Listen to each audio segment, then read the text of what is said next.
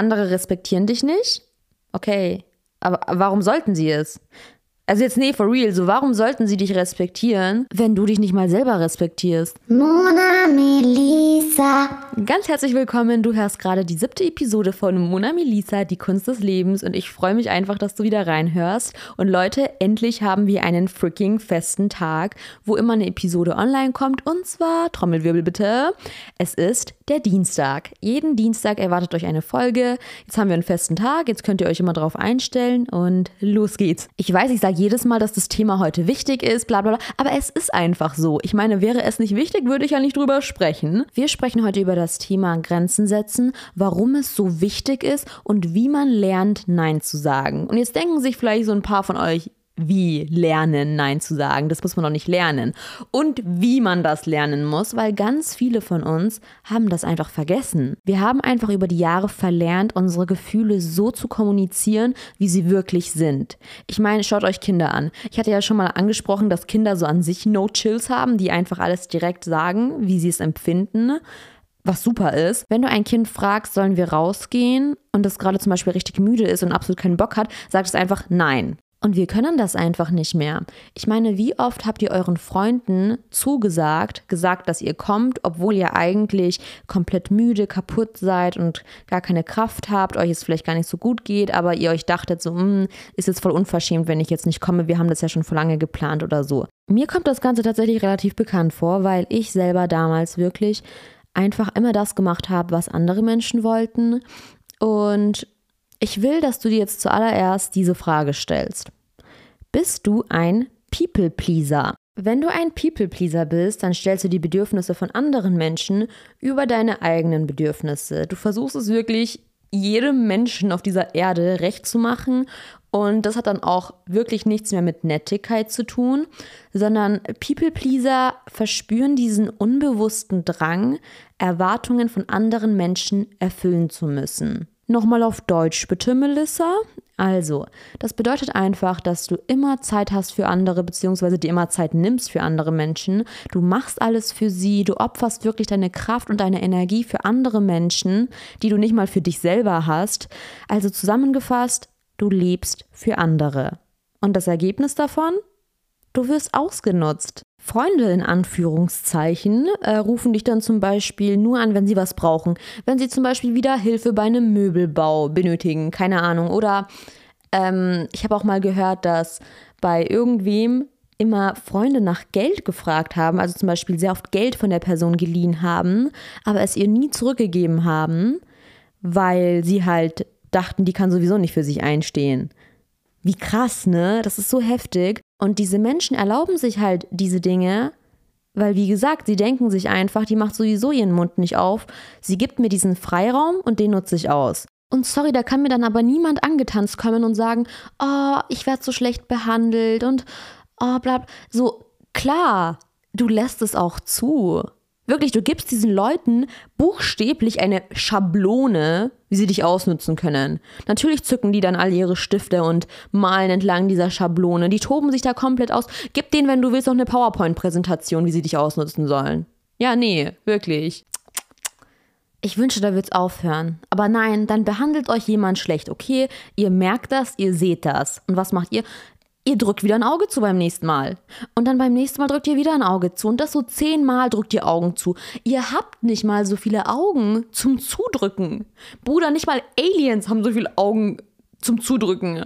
Von wo findet ihr diese ganzen Augen? Hat der Staat die kostenlos verteilt und ich wusste davon nichts? Hört auf damit, wirklich, nee, da brennt es in meinem Kopf. Fazit, dreimal dürft ihr raten, man wird verletzt. Wenn du ein People-Pleaser bist, dann wirst du verletzt. Es gibt keinen Weg drumherum. Und jetzt stellt ihr euch vielleicht die Frage, warum handelt man dann überhaupt so? Wieso tut man sich das Ganze an? Wieso lässt man zu, dass andere Menschen einen so behandeln, wenn man nur drunter leidet? Hm. Wenn man immer versucht, anderen Menschen zu gefallen, hat das meistens was mit Unsicherheiten, dem Unterbewusstsein und Kindheitstraumata zu tun. Kinder, die zum Beispiel immer nur dann gelobt worden sind, wenn sie irgendeine Leistung vollbracht haben, machen später ihren Wert natürlich von Leistungen abhängig. Spoiler, das Ganze endet nicht so schön und zwar formt sich das Ganze in ein Gedankenmuster, sodass du auch in deinem Erwachsenenleben dann nur denkst, dass du liebenswert bist, wenn du irgendeine Tat vollbringst. Also du definierst dich anhand deiner Handlungen und nicht anhand deiner Existenz. Also es reicht dir sozusagen nicht einfach zu existieren, einfach da zu sein so. Du musst wirklich immer helfen, irgendwas machen, damit du anerkannt wirst in deinen Augen. Ich finde das immer so interessant, weil letztendlich hat man das nicht anders gelernt, aber es ist nicht so heftig, dass unsere ganzen Kindheitserfahrungen unseren jetzigen Charakter und unsere Handelns- und Denkensweise bestimmen und dass sehr, sehr wenige Leute sich damit beschäftigen. Mm, aber wenn ihr euch zum Beispiel in irgendeiner Art und Weise verhaltet und ihr nicht wisst warum, dann Versucht euch mal an eure Kindheit zu erinnern. Aber das ist natürlich wieder ein ganz anderes und sehr großes Thema. Aber kommen wir wieder zurück zu Grenzen setzen. Ihr seht das gerade nicht, aber ich hebe hier meine Hand, weil hi, ich war gefühlt der größte People-Pleaser auf Erden. Ich habe so viele Dinge für Menschen gemacht, die sie null verdient haben, wirklich null verdient haben. Und ja, es wird krasser. Mir haben sogar diese Personen gesagt, in mein Gesicht, in mein Gesicht. Ich würde dasselbe jetzt aber nicht für dich machen. Und ich habe es dann trotzdem gemacht. Ich will, mich, ich will mir gerade einfach eine klatschen. Wirklich. Ich klatsche mich gleich selber. Ich gebe mir gleich eine Backpfeife. Jetzt Spaß beiseite. Ich bin wirklich stolz, dass diese Dinge passiert sind, okay? Weil jetzt weiß ich, was ich mir nicht antun lasse und ich weiß, wo ich Grenzen setze und was ich nicht okay finde und wo ich Nein sage. Das ist so wichtig und das ist super und darüber sprechen wir jetzt. Wusstet ihr, dass es ganz viele verschiedene Arten von Grenzen gibt? Zum Beispiel gibt es physische Grenzen, wenn zum Beispiel jemand Körperkontakt überhaupt nicht leiden kann und eine Person das aber nicht respektiert und sie die ganze Zeit umarmt, anfasst, keine Ahnung was, dann überschreitet diese Person die physische Grenze und das ist nicht okay. Dann gibt es zum Beispiel auch emotionale Grenzen, zum Beispiel wenn man angeschrien wird in einer Diskussion, also wirklich wenn jemand einfach die Stimme erhebt, dann ist hier die emotionale Grenze überschritten und dann ist das Gespräch beendet für die Person. Ciao, Kakao. Und diese Grenzen sind wirklich bei so vielen Menschen komplett unterschiedlich und individuell. Nichtsdestotrotz habe ich mich einfach damals nie getraut, meinen Mund aufzumachen und für mich selber einzustehen. Wir müssen jetzt hier ein paar Sachen unterscheiden. Ich habe nämlich damals immer aus Gutherzigkeit gehandelt. Ich habe immer das Gute in den Menschen gesehen und wollte halt einfach helfen, weil ich dachte mir so, ja, klar, ich habe diese Liebe in mir, so ich kann dir klar helfen, so und wurde dann ausgenutzt. Ja, wurde dann ausgenutzt. So, es gibt da ein Riesenmissverständnis. Viele verwechseln Grenzen setzen und seinen Wert kennen mit Arroganz. Und ich dachte das auch damals. Ich dachte mir so, nee, das kann ich jetzt nicht sagen. Das wirkt voll arrogant rüber. Ich kann doch jetzt nicht Nein sagen. Ich bin nicht so eine. Ich, ich bin nicht so eine. Doch, ich bin so eine. Heute bin ich so eine, die Nein sagt, die für sich selber einsteht. Weil das hat nichts damit zu tun. Du kannst Grenzen haben und trotzdem ein wunderbarer, gutherziger Mensch sein. So, du musst das eine nicht ausschließen. Und glaubt mir, diese Kombi von beidem, boom, das brauchen wir alle. Und versteht mich bitte nicht falsch, Selbstliebe bedeutet nicht, dass man die Bedürfnisse von anderen Menschen komplett aus den Augen verliert und dass man die ignoriert oder so, sondern es bedeutet einfach, dass man seinen eigenen Bedürfnissen den gleichen Wert zuspricht und dass man für sich selber einsteht, weil nur so kann man diese Kraft schöpfen, anderen Menschen überhaupt zu helfen? Wie willst du anderen Menschen irgendwas Gutes tun, wenn du dir selber nicht mal was Gutes tust? Du würdest dir ja auch nicht von irgendwem Tauchen beibringen lassen, der noch nie getaucht hat. Dann ertrinkst du. Grenzen setzen bedeutet einfach, dass du deine eigenen Bedürfnisse priorisierst und zu deinen eigenen Bedürfnissen zählt auch, dass wenn du zum Beispiel gerade müde bist, dass du zum Beispiel eine harte Woche hinter dir hattest, dass das alleine als Grund reicht, nicht mit irgendwem rauszugehen, beziehungsweise das reicht einfach als Grund für dich, Nein zu sagen. Manchmal muss man einfach alle Stecker ziehen, damit die Akkus aufladen können. Das habe ich letztens gelesen, das fand ich super. Eine andere Art von Grenze ist zum Beispiel, dass wenn jemand hinter deinem Rücken zum Beispiel schlecht redet und du das herausfindest, dass du dann einfach den Kontakt mit der Person abbrichst weil diese Person deine Grenze überschritten hat. Ich würde ja nicht Mona Melissa heißen, hätte ich hier nicht wieder irgendeinen komischen Vergleich. Und zwar stelle ich mir Grenzen setzen immer in meinem Kopf wie einen fetten, permanenten roten Edding vor, mit dem ich einfach Linien ziehe. Und diese Linien symbolisieren halt die Grenzen sozusagen. Und so könnt ihr euch das eigentlich echt vorstellen. Jede Grenze ist einfach eine weitere Linie, die nicht überschritten werden kann und die nicht wegradiert werden kann, weil ein Edding ist permanent. Wenn ihr schon mal mit Edding an eure Kleidung oder so gekommen seid, mein Beileid, es geht nicht weg. Es ist permanent. Und ähm, wenn du eine Grenze setzt, ist auch wichtig, dass du dahinter stehst und dass du da wirklich auch keine Ausnahmen oder so machst, weil dann denken Leute wieder, hm, okay, ja, die meint es ja gar nicht ernst. So, Nee. Du musst dich selber ernst nehmen, damit dich andere Leute ernst nehmen. Aber Melissa, was ist denn, wenn mir wirklich jemand versucht, irgendwas einzureden, versucht mich zu beeinflussen, mich zu manipulieren? Was mache ich denn da? Ich möchte, dass ihr euch diese Menschen wie winzige Bleistifte einfach vorstellt, die versuchen, in eure Zeichnung reinzukritzeln. Ne, da ist eine Meinung, da ist eine Meinung, der will was von euch, der will was von euch. So, die versuchen alle mit ihren kleinen Bleistiften in eure Zeichnung reinzukritzeln. Und am Ende ist einfach nur noch Chaos. Und weißt du, was du machst? Du nimmst hier einfach einen Radiergummi und radierst diesen ganzen Schmarrn von den anderen Menschen weg. Du radierst es einfach weg. Und am Ende bleibt was übrig? Deine rote Edding-Linie, weil die steht fest. Das ist deine Grenze. Das Ganze von außen beeinflusst deine Edding-Linie nicht. Du musst wirklich so überzeugt von dir selber, von deinen Werten, von deinen Standards, von deinen Grenzen sein, dass sich diese ganzen äußeren Einflüsse nicht jucken, wirklich nicht jucken. Wenn du etwas festgelegt hast, dann ist es einfach so für dich. Und wenn jemand damit nicht klarkommt, dann ist das nicht dein Problem.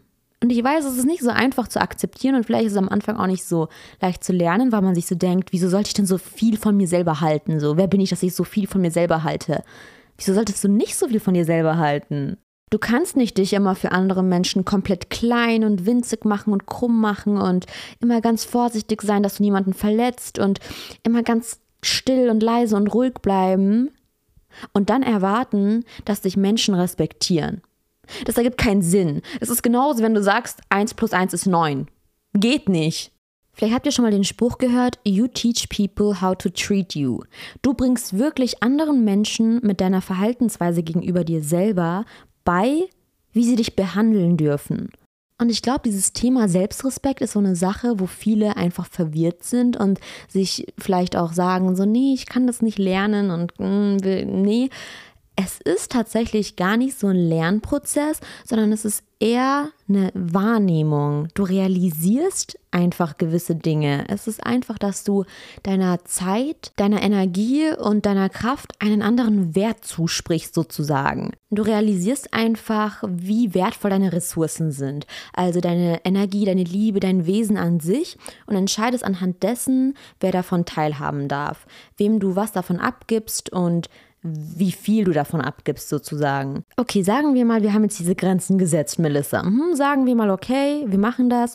Was bekommen wir denn dann? Was passiert denn denn? Was sind denn die positiven Folgen? Sagen wir mal, du hast es geschafft, Nein zu sagen. Nein zu sagen zu toxischen Personen, zu toxischen Situationen oder einfach zu Dingen, die du nicht fühlst, zu Sachen, die dir einfach Bad Vibes geben oder zu Dingen, die du einfach nicht machen möchtest, dann erstmal herzlichen Glückwunsch. Wisst ihr, wie toll das ist? Weil dann hast du einfach so viel Zeit, um Dinge für dich zu schaffen. Du kannst in dieser Zeit was Produktives machen, du kannst Geld verdienen, du kannst etwas machen, was dich erfüllt oder dich einfach glücklich macht oder du kannst einfach nichts machen. Weil nichts machen ist besser, als etwas zu machen, was dich runterbringt. So bleib lieber neutral, anstatt irgendwie dich negativ hier runterziehen zu lassen. Wir lassen uns sowieso nicht von anderen Menschen beeinflussen, ne?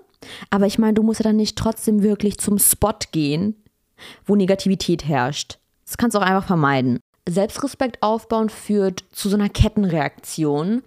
Und es ist am Anfang schon eine Umstellung, weil ich meine, ein paar Leuten wird es nicht gefallen, dass du jetzt auf einmal deinen Wert kennst und auf einmal Dinge nach deiner Nase laufen müssen. So, das wird ein paar Leuten nicht gefallen und du wirst mit diesen Leuten dann keinen Kontakt mehr haben.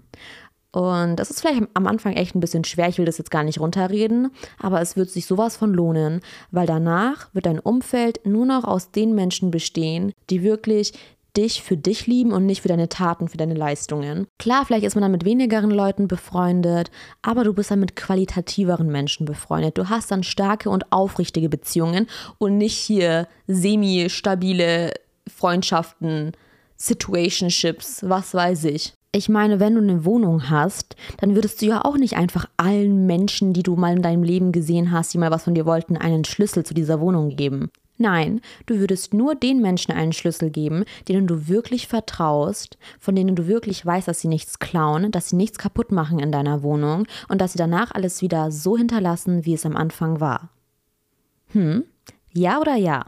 Du bist genauso wie diese Wohnung. Gib nicht jedem einen Schlüssel. Und du bist wertvoll. Deine Zeit ist auch wertvoll. Du musst es nur realisieren und deine Zeit dann aber auch richtig verbringen. Mach Dinge, die dir Spaß machen, investiere in dich selber und klar dazu gehört diese ganze Hustle-Culture, also arbeite für deine Ziele, sei produktiv, mach Sport, so diese ganzen Dinge, die dir wirklich auch im Leben weiterhelfen und dich dein Ziel näher bringen. Aber es gibt noch eine andere Seite von in sich selbst investieren. Und ich glaube, da besteht so ein bisschen Verwirrung, weil diese Seite wird so oft vernachlässigt und kein Wunder, dass man danach keinen Spaß mehr an irgendwas hat und exhausted ist, weil genauso viel Zeit und Energie, die du in Arbeit, in Produktivität reinsteckst, musst du auch in Entspannung und Ruhe und Regenerierung stecken. Einfach Dinge, die dein Wohlbefinden steigern.